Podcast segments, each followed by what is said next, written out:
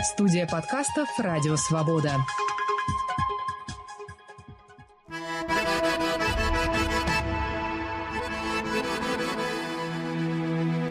Салам алейкум. Здравствуйте. Вы слушаете очередной выпуск подкаста «Хроника Кавказа» с Вачигаевым.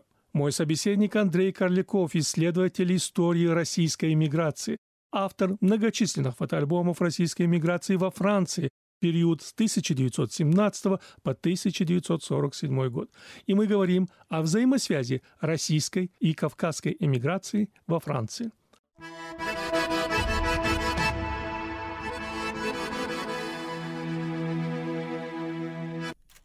Фотоальбомы Корлякова отражают жизнь русских эмигрантов в первой половине XX века. Большая часть собранных им уникальных фотографий никогда нигде не публиковалась, так как хранится в частных архивах. По старым фотографиям можно проследить историю эмиграции. Мало кто из эмигрантов во Франции сохранил свою предыдущую специальность.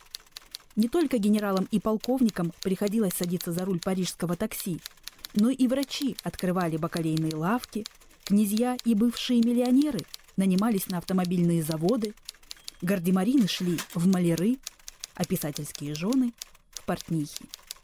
Никто из них не приехал, чтобы умирать. Они вне своей родины хотели жить и жить неплохо. И многим удавалось не просто выжить, а добиться успехов и помогать членам своей общины. Уважаемый Андрей, если мы коснемся 1917 год и поговорим о российской эмиграции во Франции, то о каких цифрах идет речь? Потому что цифры очень разнятся. Здесь есть маленькие отступления, которые надо дать слушателям, чтобы они поняли, что в 1861 году, это 19 век, была отмена крепостного права. И с этого периода времени очень много людей поехали на заработки, в поисках нового счастья, в поисках своих каких-то, скажем, интересных э, предприятий, фирм, компаний создавать в других странах, не, не в России. Зарабатывая в Аргентине, в Канаде, Америке и в других странах, они эти деньги переводили в Россию и создавали там. Поэтому людей, которые выехали с 1861 по Первую мировую войну, было примерно 50 миллионов. Когда случилась Первая мировая война и границы закрылись, то очень сложно подсчитать количество людей, которые остались на Западе. Примерно, говорят, до 10 миллионов. Поэтому, когда э, в 17 году, естественно, никаких миграционных процессов не было, потому что шла Первая мировая война, и только лишь после ноября 1918 года, когда был подписан мирный договор о прекращении Первой мировой войны, только с этого периода можно отсчитывать людей, которые выезжали. Конца 18 начала 19 годов и до 21 года, 22 годов, когда был второй великий исход из Владивостока под командованием адмирала Старка, то в эти периоды выехало в Европу, ну, примерно считают до 2 миллионов миллионов, кто-то говорит до двух с половиной миллионов человек. В Манчжурию Дальний Восток переезжали на китайскую сторону, речь идет о трех миллионах человек. То есть до сих пор нет общей цифры, выработанной, скажем, разными историками со всех стран мира. Ну, давайте будем считать примерно 2 миллиона человек только в Европу. И во Франции есть э, конкретная цифра? Из-за того, сколько потеряла Франция в Первую мировую войну, э, сколько ей нужно было для восполнения на предприятиях, компаниях, фирмах или просто чернорабочие, это примерно полтора миллиона человек. Значит, они открыли границы для тех, кто хотел зарабатывать во Франции. Это ими оказались в первую очередь поляки. Э, вторыми оказались итальянцы, потому что в Италии пришел к власти Муссолини. И таким образом количество людей, которые не были согласны с его идеями, они стали переезжать во Францию. Итальянцы 350 тысяч, поляки 450 тысяч человек, хотя другие говорят, что даже почти 600 тысяч. Ну и оставшаяся сумма ложится на российских беженцев. Примерно 550 проехали, но отдельные историки говорят, вот здесь зарегистрировано всего там 40 тысяч или 50. Но если только в одной Парижской области было до 250 тысяч человек. Почему значительная часть эмигрантов стремилась попасть именно во Францию? Германия потерпела поражение в Первой мировой войне. Естественно, в самом начале экономика была разрушена, и общество было разрушено. Поэтому жить в этом обществе, скажем, российским беженцам вначале было очень комфортно. Допустим, семейное колечко – или э, семейная драгоценность, которую умудрились вывести с собой российские беженцы, они позволяли жить довольно-таки комфортно в первое время. Страна такая, как Чехословакия, Болгария, Сербия были маленькие страны, а как только инфляция стала превращаться в галопирующую, люди стали уезжать оттуда. И люди едут в более стабильную страну. Самой большой страной на европейском континенте была Франция, поэтому люди стремятся стремятся попасть сюда, найти себе работу. Идет речь о том, что французы, если они помогали при эвакуации, потом находясь в Константинополе, что они хотят помогать и дальше, потому что они не могут финансировать реванш против советской власти. И речь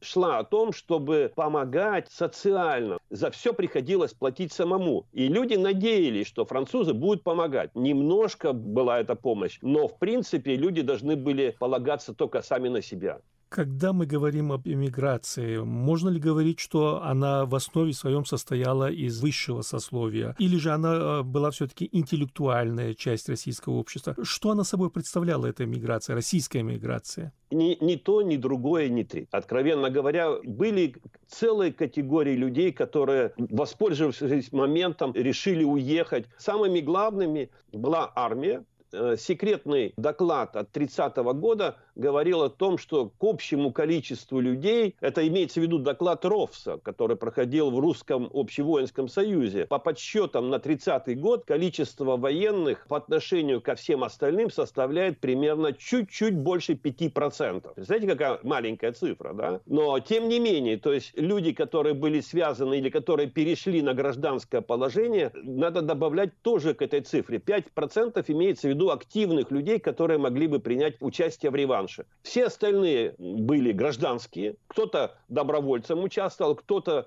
вместе со всеми, почувствовав, что они, к ним будут применены репрессии, они решили уехать спасая свою жизнь. Правильно ли утверждать, что российские иммигранты привнесли с собой и российскую культуру во Францию? Они ее э, приносили и раньше. Мы прекрасно помним таких замечательных послов русской культуры, как Сергей Павлович Дягилев или Анна Павлова, или еще ряд э, других, скажем, лирических певцов, или как, как называют, э, оперных певцов.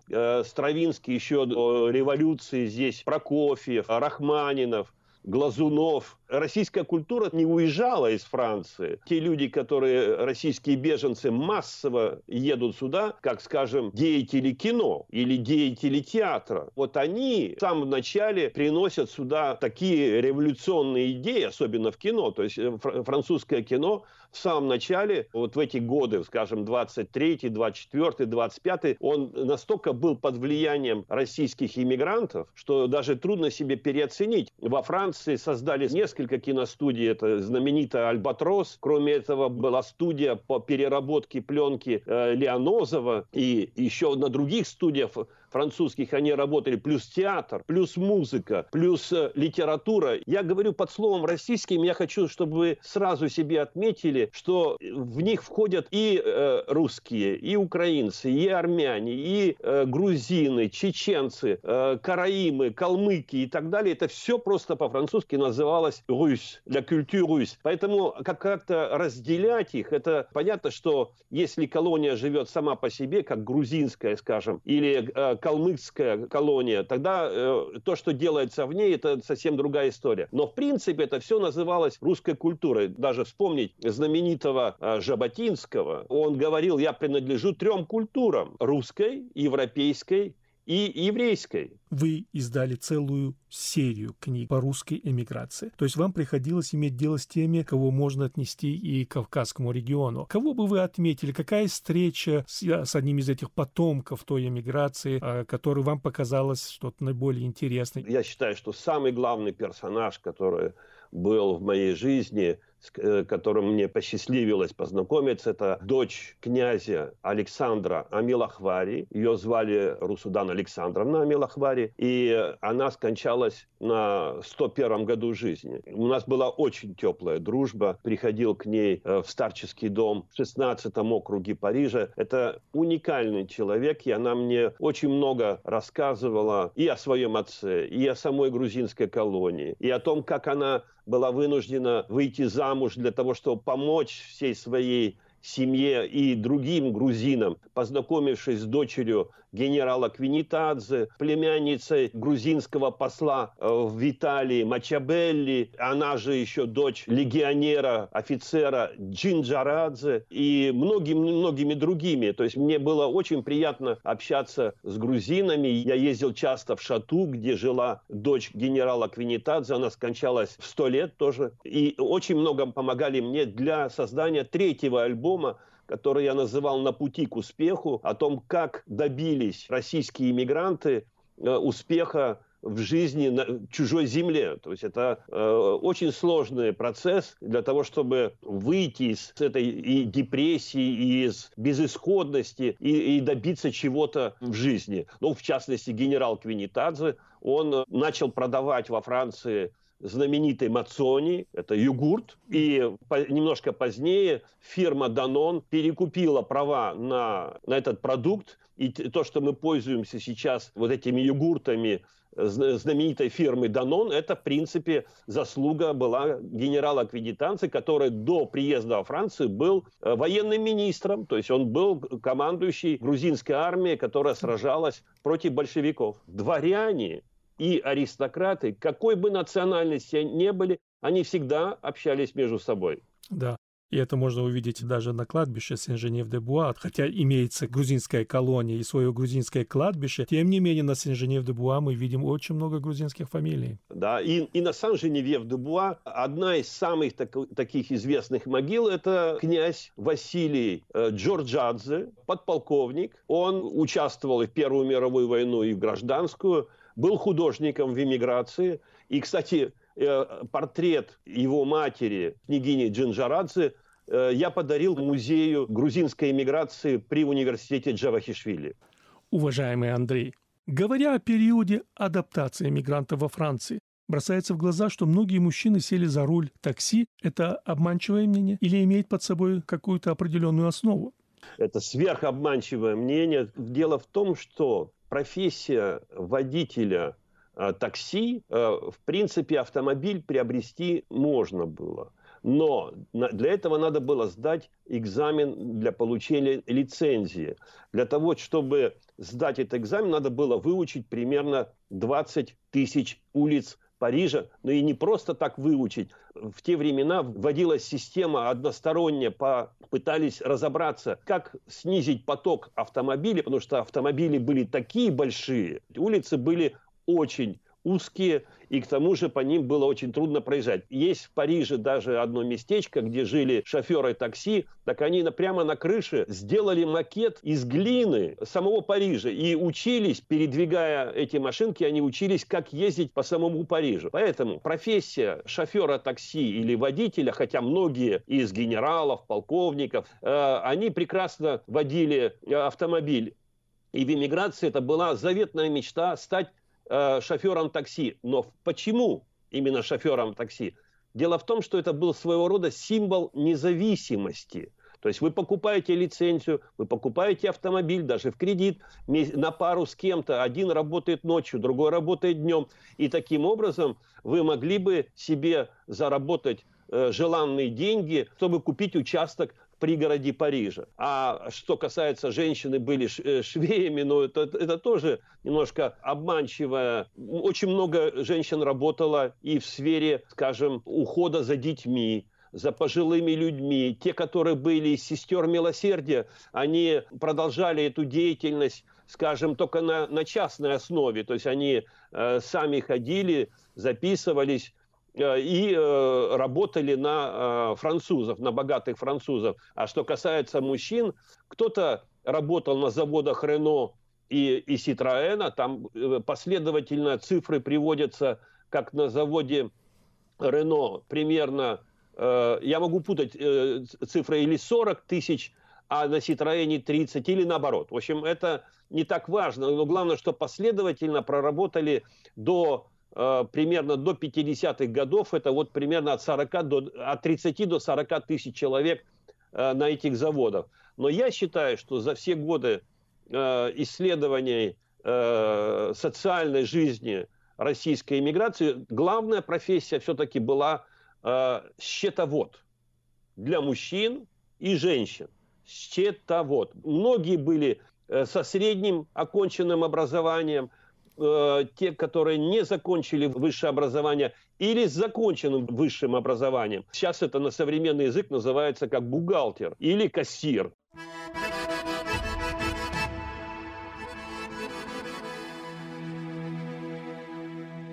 Вы слушаете «Хронику Кавказа» с Вачигаева и вместе с моим гостем, летописцем российской эмиграции Андреем Карликовым говорим о взаимосвязи российской и кавказской эмиграции во Франции.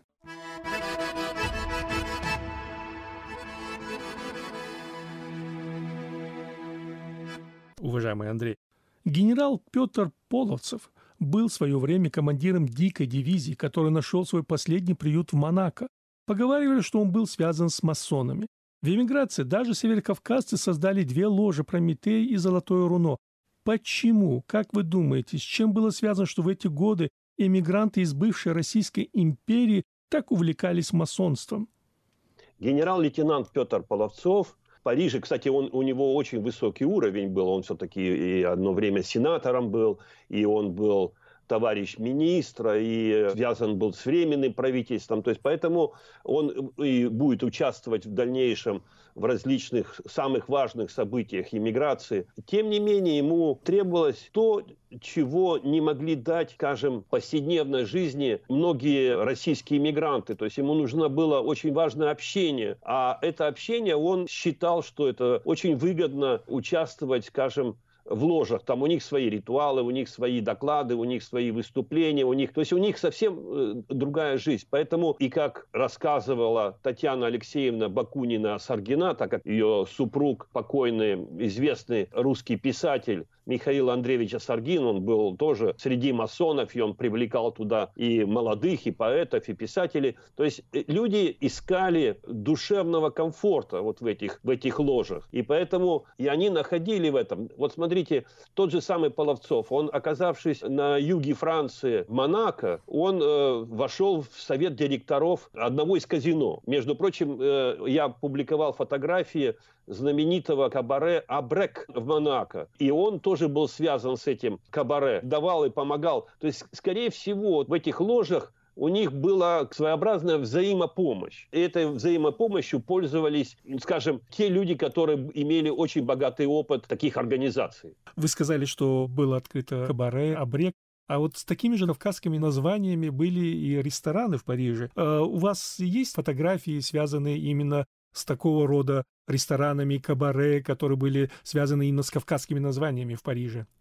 Да, конечно. Самый главный, скажем, это был кавказский погребок, в котором было на трех уровнях различные представления, от бросания кинжалов э, до джаза. Э, то есть э, выступления кавказский погребок на площади Пигаль знала, наверное, вся Европа. Или те, которые приезжали в Париж из других стран, туда нисколько не чурались ходить известные композиторы или музыканты, ну, например, Стравинский. Мало кто знает, что это он открыл, так сказать, для всего э, мира, он стал вводить в свои произведения элементы джаза. Это как раз культивировалось вот в этих кабаре, трактиры, кабаки на русский манер названные. То есть это привлекало людей. Э, Кавказский погребок, черный орел, золотое руно, но это уже, скажем, поздний период. Я, кстати, общался с Еленой Аполлоновной Антадзе, дочерью одного из создателей «Золотого руно». Это, это 15-й округ Парижа. Чудесное место. Они иногда закрывали свое заведение,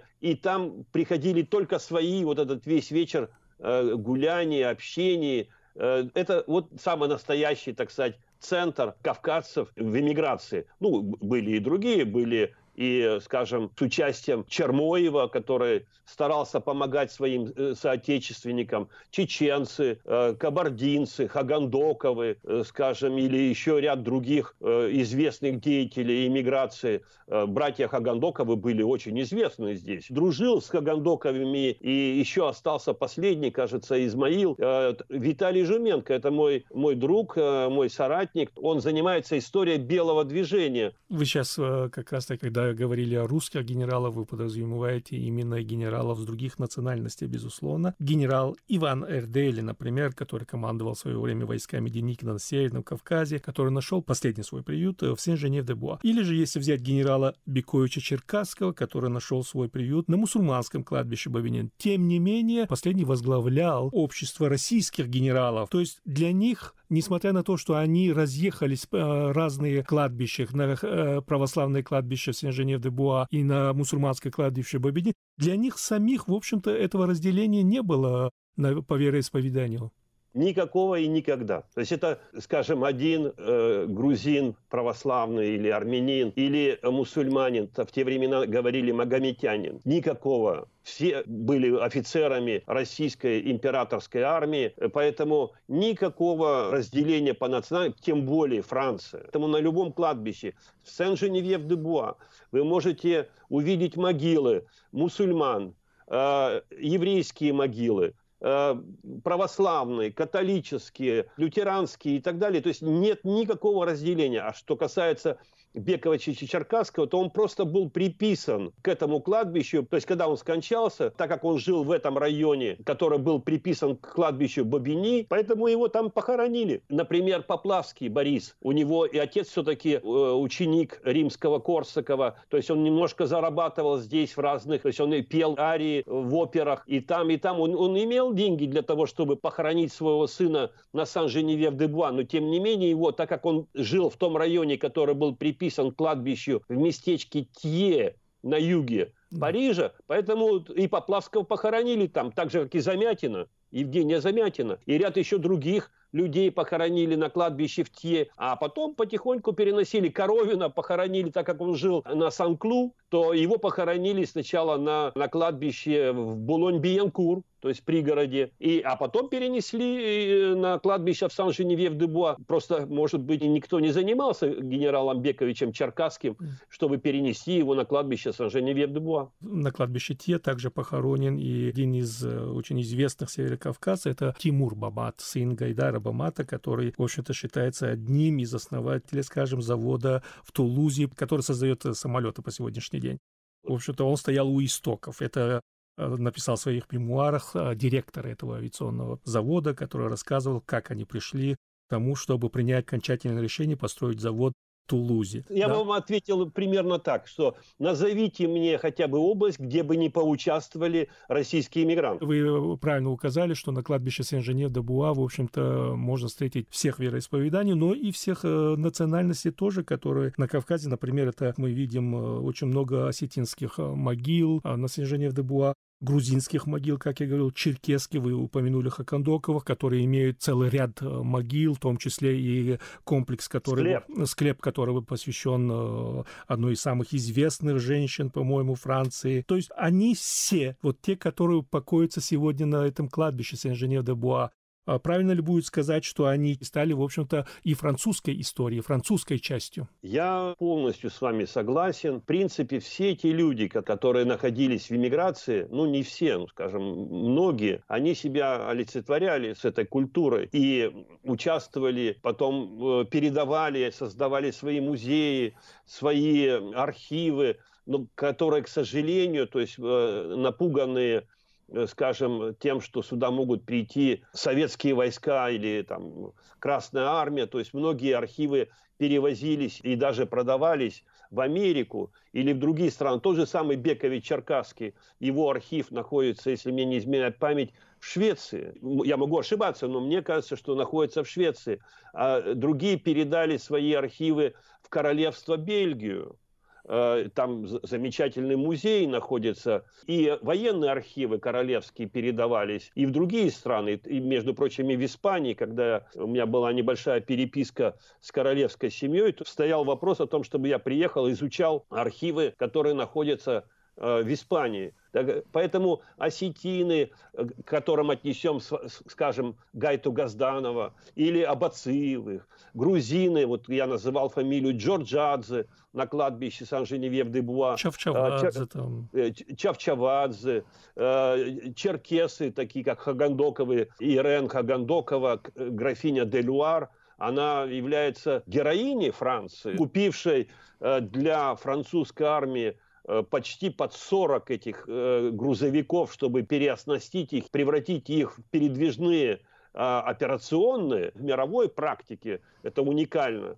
Поэтому и ее выбрали как свою крестную мать Э, иностранный легион во Франции. И ее хотели похоронить э, в пантеоне. Но так как она православная, то есть ее родственники были не совсем согласны с этим, насколько мне известно. Но эти люди себя все время олицетворяли с культурой из Российской империи. Когда у меня вставал вопрос о том, чтобы как назвать главу, посвященную грузинам, армянам, калмыкам, караимам, украинцам, например, Э, Кетеван Мачабелли, э, она была племянница Мачабелли, консула в Италии, и она мне сказала, что мы согласны только на одну фразу, чтобы глава называлась «Народы империи». Э, альбом «Великий русский исход», который включает в себя все национальности, кстати, генерал Квинитаци, проехавший Константинополь, Греция, потом посещение к своим кавказцам в Польше, и потом во Франции. То есть это до сих пор ни одна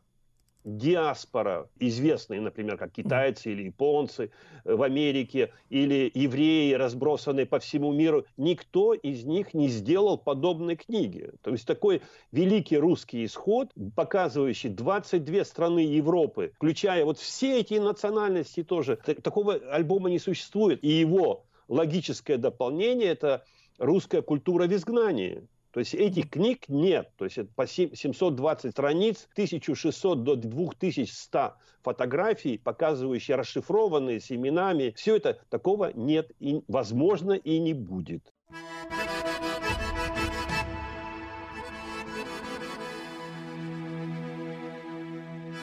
Гостем очередного выпуска передачи «Хроника Кавказа» был историк и автор многочисленных фотоальбомов российской эмиграции во Франции, Андрей Карляков.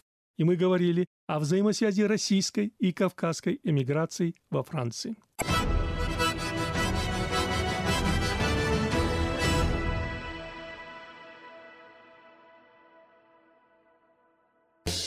Привет, меня зовут Елена Фанайлова. Я поэт и критик, обозреватель культуры «Радио Свобода», бывший врач. Мой подкаст называется «Фанайлова. Вавилон. Москва». Мы говорим с художниками и писателями о духе времени, старом искусстве и современности, о художнике, политике и войне. Мне нравится ироническая эстетика кабаре и искренность собеседников. Подкаст выходит по пятницам. Слушаем в приложениях Apple и Google, в Яндекс.Музыке, Spotify и в телеграм-канале студии подкастов «Радио Свобода».